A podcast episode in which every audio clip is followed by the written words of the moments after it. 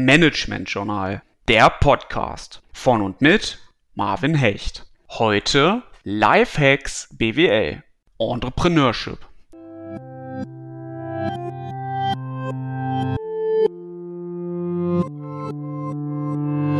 Von Entrepreneuren können wir vor allem in stürmischen Zeiten etwas lernen. Unternehmer lehren uns mit Unsicherheiten souverän umzugehen. Doch was genau ist Entrepreneurship? Schauen wir uns den Begriff Entrepreneurship doch einmal etwas genauer an. In ihm steckt das Wort neu. Entrepreneure erschaffen also neue Dinge. Dies können neue Produkte sein, neue Dienstleistungen, neue Prozesse, aber auch neue Arbeitsabläufe oder neue Geschäftsmodelle. Und mit diesen Erneuerungen schaffen sie einen neuen Wert für einen bestimmten Markt bzw. eine bestimmte Branche. Dafür gehen Entrepreneure ein Risiko ein und nehmen Unsicherheiten in Kauf. Nun stellt sich die Frage, kann man Entrepreneurship lernen? Die Antwort lautet ja. Entrepreneurship als unternehmerische Methode ist lernbar. Hierfür möchte ich mich mit Ihnen auf eine kurze unternehmerische Reise begeben. Stellen wir uns einmal vor, wir führen als Unternehmer einen eigenen mittelständischen Betrieb in der Transportbranche. Als erfahrener Unternehmer stellen wir uns zunächst die Frage nach den eigenen Mitteln, nach den ganz persönlichen eigenen Ressourcen. Wer bin ich? Was ist meine Identität? Was sind meine Bedürfnisse? Was meine Präferenzen? Sowie auch, was möchte ich und vor allem, was möchte ich nicht? Als nächstes müssen Sie sich fragen, was kann ich? Oder vielleicht auch, was weiß ich? Mit anderen Worten, was sind meine Kompetenzen?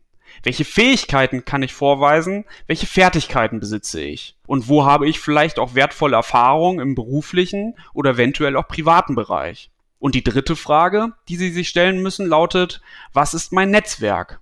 Also welche Kontakte habe ich? Wen kenne ich? Wer kennt mich? Wenn Sie sich all diese Fragen beantwortet haben, kennen Sie Ihr ganz individuelles Inventar an persönlichen Mitteln. Nun folgt die wesentliche Frage, die Sie sich als Unternehmer stellen müssen. Was will ich erreichen und wo möchte ich hin? Welche Ziele stellen Sie sich vor, die Sie mit diesen Mitteln erreichen können?